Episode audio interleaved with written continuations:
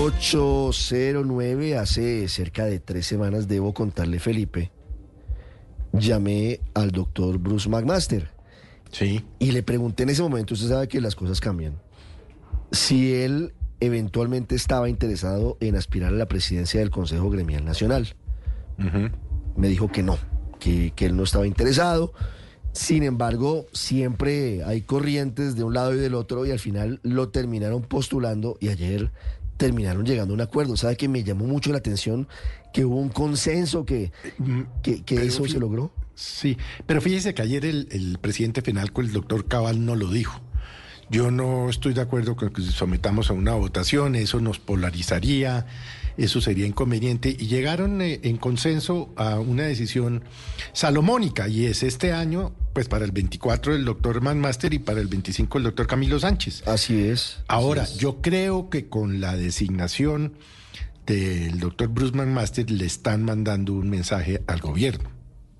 Porque acuérdese que ayer hablábamos aquí eh, en la tarde con Silvia Patiño en lo que no es Voz Populi, que se estaban empleando a fondo el em, doctor Ferrari, bueno, varios funcionarios del Ministerio de Hacienda, etcétera, etcétera, para que fuera el doctor Camilo Sánchez y que contó Silvia Patiño, que inclusive el ex vicepresidente Germán Vargas estaba también muy, muy, muy duro llamando gente para que fuera mm, el doctor Guzmán Master, pero llegaron a consenso.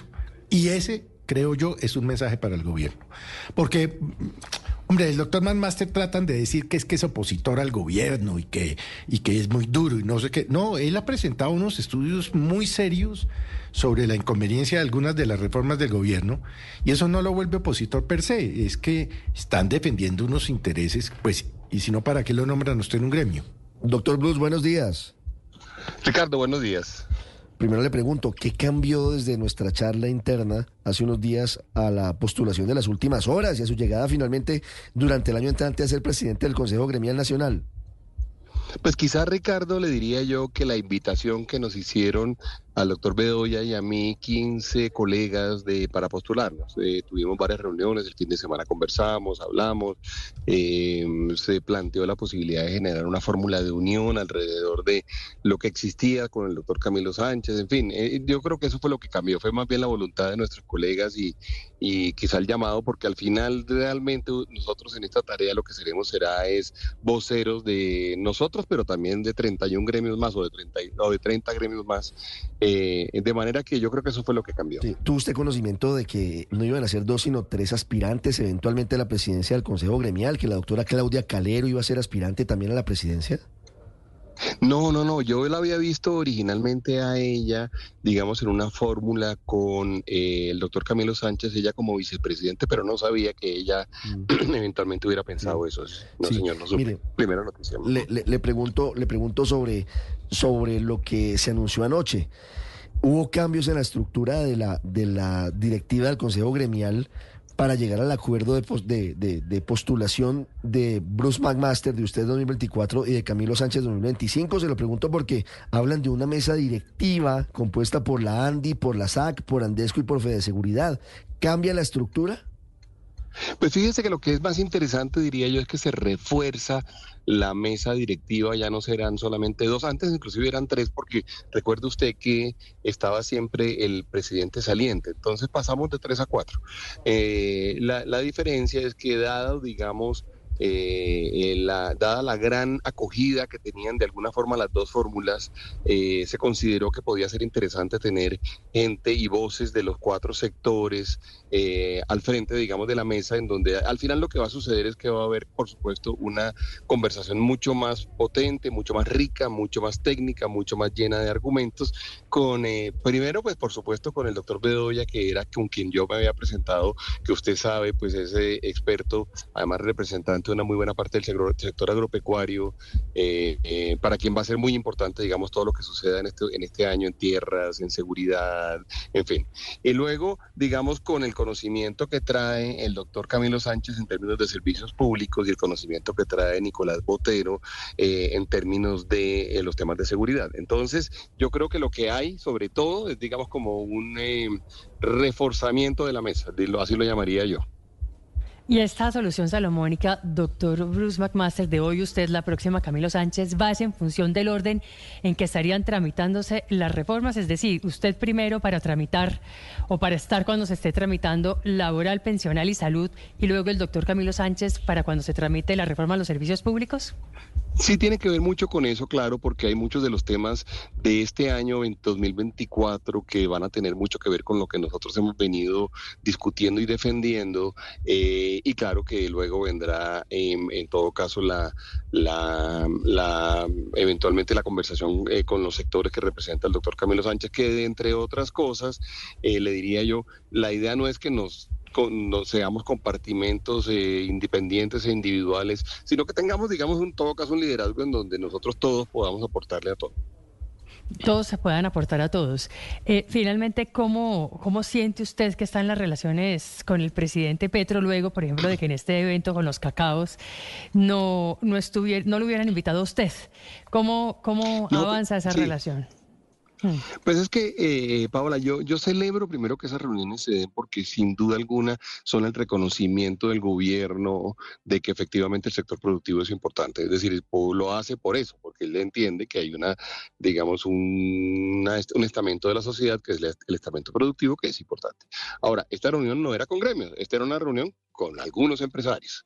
Em, eh, ha habido otras reuniones con gremios, entonces eh, a mí no me parece eh, que, eso levante, digamos, ninguna suspicacia ni sensibilidad especial. A mí, por el contrario, me gusta cada vez que hay reuniones del gobierno con, con representantes o con personas del sector productivo, lo mismo que cuando hay reuniones con gremios. Yo creo que ese, esa idea de que hay que conversar mucho es una idea que tenemos que defender. Yo inclusive le decía a alguien por esos días, yo le decía, lo que no podemos es estar celebrando que hubo una reunión. Reuniones debería haber casi que todas las semanas con todo el mundo. Entonces, eh, a mí me parece que es bueno que se den y, y yo lo veo como una señal buena de parte del gobierno nacional. Precisamente, doctor McMaster, esta fórmula McMaster primero, luego Sánchez, ¿qué mensaje busca enviar al gobierno del presidente Petro? No, no, no, no, y no es un mensaje para el gobierno, es un mensaje más bien para nosotros mismos en términos de unidad, en términos de capacidad de trabajar juntos, en términos de capacidad de representar nosotros a nuestros afiliados, en términos de que tenemos, eh, diría yo, un consejo gremial eh, como recargado en el sentido de que tenemos eh, más unión que probablemente nunca, no, que tenemos la capacidad además, por cierto, de, de, que no sea un ejercicio de de personas o un ejercicio de gremios, eh, sino que sea un, ejercicio realmente colectivo. Eh, yo inclusive debo hacer un reconocimiento a Camilo en su, en su, en la, en la forma como participó y, propició, digamos, el acuerdo que se llevó a cabo el día de ayer. Eh, y me siento muy, muy, muy contento de estar acompañado por esos tres, por, por esos tres dirigentes. Sí.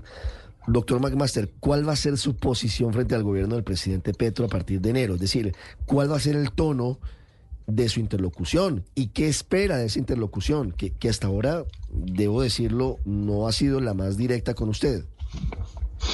Sí, no, no, yo, yo le diría, no, no, no, es, no tan cierto en el sentido de que nosotros permanentemente tenemos conversaciones con, con ministros. De hecho, he recibido, digamos, varias llamadas de ministros en estos, en estas horas. Em, eh, lo que el gobierno puede esperar es que nosotros hablemos con transparencia. Yo le diría que el tono va a ser un, tono transparente y un tono respetuoso. Siempre lo, hemos cuidado mucho porque yo creo que el diálogo eh, democrático es algo que Colombia o en lo cual Colombia tiene que trabajar mucho más de lo que ha trabajado hoy en día, pero eso incluye, por supuesto, la posibilidad de poder decir todo, de poder expresar todo, de tener diferencias em, em, respetuosas, pero además sustentadas y argumentadas, eh, también de lograr acuerdos y de lograr eventualmente eh, propósitos comunes. Y de hecho, la razón por la cual, digamos, tenemos diálogo con muchísimos ministerios, por ejemplo, es porque tenemos una gran cantidad de cosas andando conjuntamente. Em, entonces, eh, eso, eso se va a seguir dando. Claro que para normalmente es más son más notorias las diferencias y son más noticias las diferencias, eh, pero eh, la verdad es que hay muchas cosas que sí están trabajando. Yo creo que Colombia tiene que hacer un esfuerzo, Ricardo, por, por no, porque esa polarización no conduzca a que las diferencias sean entendidas como, como una oposición o como una posición de, de contrario. No, eso, es la posición de ciudadanos y de entidades que hacen su trabajo y que se preocupan por eh, ser suficientemente transparentes para decir lo que hay que decir para apoyar lo que hay que apoyar. Doctor McMaster, ya que usted habla de diferencias, eh, déjeme preguntarle por el salario mínimo. Mañana, mañana sí, efectivamente vence ese primer plazo para lograr un acuerdo. Ustedes, los sectores empresariales, ya tienen una propuesta para presentar de la mesa. Los sindicatos se mantienen en sus 18%. ¿Ustedes ya tienen una cifra? Sí, perdón, Víctor, lo interrumpí. No, sí, sí, perdón, lo interrumpí. No, no, no. Eh, esa era la pregunta, si ya tienen una cifra para proponer. No, no, eh, Víctor, eh, la pregunta es muy buena porque realmente tenemos en este momento una tarea, yo diría, muy, muy difícil por delante en este momento. No solamente nosotros, la tenemos, la tiene el gobierno, la tienen los representantes de los trabajadores y de los y de los, em, de los pensionados sentados en la mesa y la tenemos nosotros. Porque tenemos una economía en una condición compleja, en una condición muy, muy sensible. Recuerdo haber oído hace estos días eh, a, Paola hablando de, de cómo teníamos que ser muy cuidadosos con esa definición de salario mínimo, porque es que no solamente un, un, objetivo muy importante que tenemos, que es el de, por supuesto, el poder adquisitivo de los trabajadores, sino también digamos, la inflación misma, el, los temas de generación de empleo, los temas de informalidad. Tenemos una tarea muy compleja en este momento. Colombia la tiene. Colombia tiene en este momento, digamos, una decisión compleja por hacer. Yo aspiro a que este no sea un ejercicio de tira y afloje, en donde unos ponen una cifra, otros ponen otra. Por eso no hemos hablado, no hemos puesto una cifra sobre la mesa. Eh, aspiraría yo a que, ojalá en las próximas horas, hoy y mañana, lográramos tener alguna, alguna posición de consenso. Bueno, vamos a trabajar. Tenemos ya reuniones programadas eh, para, para poder sacarlas adelante, entonces vamos a ver qué, podemos hacer. Pero, pero es posible ese consenso. Ayer hablamos con Fabio Ares y nos decía que, que no se podía negociar si los empresarios no tenían una propuesta, porque no había cómo buscar un punto intermedio. ¿Cómo se puede negociar en ese escenario sin que ustedes den una propuesta de aumento? Es que fíjese que yo no veo esto como un proceso de negociación simple, sino yo lo veo como un proceso de concertación, Ricardo. Eh, no estamos negociando ellos contra nosotros ni nosotros contra ellos, no. A, todos nos importa la inflación, a todos nos importa el ingreso de los trabajadores, a todos nos importa el efecto que exista sobre empleo, sobre informalidad. Entonces yo lo veo como un proceso de concertación y en los procesos de concertación no obligatoriamente es útil que una gente o que una, que una parte, digamos, ponga una cifra sobre la mesa y otra, otra, otra ponga otro. Eh, yo creo que tenemos la oportunidad de concertar, es que la mesa además se llama así, es un proceso, es un proceso de concertación. Eh, tenemos la oportunidad de hacerlo y para eso hay mecanismos que no obligatoriamente conducen a que uno diga una, una cifra y otro diga otra y tratemos de negociar por la mitad. Eh, yo tengo una idea un poco diferente de eso y fíjese que el año pasado nos resultó bastante bien. Sin embargo, en ese proceso de concertación, pues el gobierno debería mantener una posición neutra, pero hemos visto mensajes del presidente que son mucho más cercanos a la postura de los sindicatos, como el que mandó ayer a través de su red social X, donde dice efectivamente que lo que toca es subirle el sueldo y que la gente tenga buenos salarios para que tenga mayor capacidad de pago y compre más y así el país se mueva. Y de hecho habló de, al buscar esclavizar la fuerza del trabajo del país, Fenalco estaría construyendo la ruina de sus propios afiliados. ¿Usted cómo lee estos mensajes del presidente de la República en plena negociación del salario mínimo? Sí, fíjese que yo, yo no estoy de acuerdo con esos mensajes porque no ayudan a construir. Em, eh, además, entre otras cosas, fíjese que no es, eh, el, a diferencia de lo que, digamos, de alguna forma se pudiera implicar de lo que mencioné, de sus palabras, Paola, esta no es una posición entre trabajadores y empresarios y, y, el gobierno es neutro, no, el gobierno es parte, de, eh, parte fundamental de la mesa tripartita. Es que este es un ejercicio que además eh, define de alguna forma realmente la estructura que tenemos en Colombia social alrededor de la conversación del tema del trabajo. Nosotros tenemos estructuras tripartitas. El gobierno no es neutro. De hecho, el gobierno tiene un costo fiscal relacionado con esto. De hecho, el gobierno tiene una meta de inflación. De hecho, el gobierno tiene una meta de desempleo, debería tenerla. Lo mismo que de, informalidad. Entonces, yo de verdad no creo que, ninguna de las tres partes debería, digamos, eh, em, eh, digamos, sobre em, reaccionar ni tampoco eh, generar mensajes que eventualmente no ayuden el acuerdo. yo, por ejemplo, no estuve de acuerdo con ese mensaje em, y creo que pues siempre hay forma, digamos, de, en todo caso de, de, tratar de reconstruirla en un ambiente de mayor armonía. Mire, yo sé que ustedes se han visto recientemente, pero después del nombramiento, doctor McMaster, ¿sería factible un encuentro suyo con el presidente Petro en las próximas semanas? Yo, pues de mi parte siempre es factible. Yo, a mí, a mí, a mí, si el presidente me propone una hora y un día, yo siempre voy a estar allí. Él lo sabe. Yo, yo sí, yo, yo, yo, yo pensaría que sería de gran utilidad para el país, no para, no, no para él ni para mí, pero sino para el país. Yo creo que sería una, sería una, una, una, una oportunidad de poder acercar posiciones, sí. Bueno, pues. Y de construir cosas juntos. Además, entre otras cosas, tenemos, digamos, proyectos conjuntos que podemos siempre fortalecer y deberíamos Y aprovechar. han para hablado hacer. varias veces y, y- y lo han hecho sí. en buen tono y, y han salido cosas buenas. A veces el Twitter Sí. no ayuda mucho, en uno y en otro sentido. Eso, eso el Twitter no, no permite explicar los tonos y eso puede enredar Sí, sí, las yo, yo- cosas. tien- tiene toda la razón. ¿No? Ricardo, y la verdad, y la verdad yo siempre he tenido, y, y- y me, me- me- me he alegrado de eso, pues de tener una relación cordial con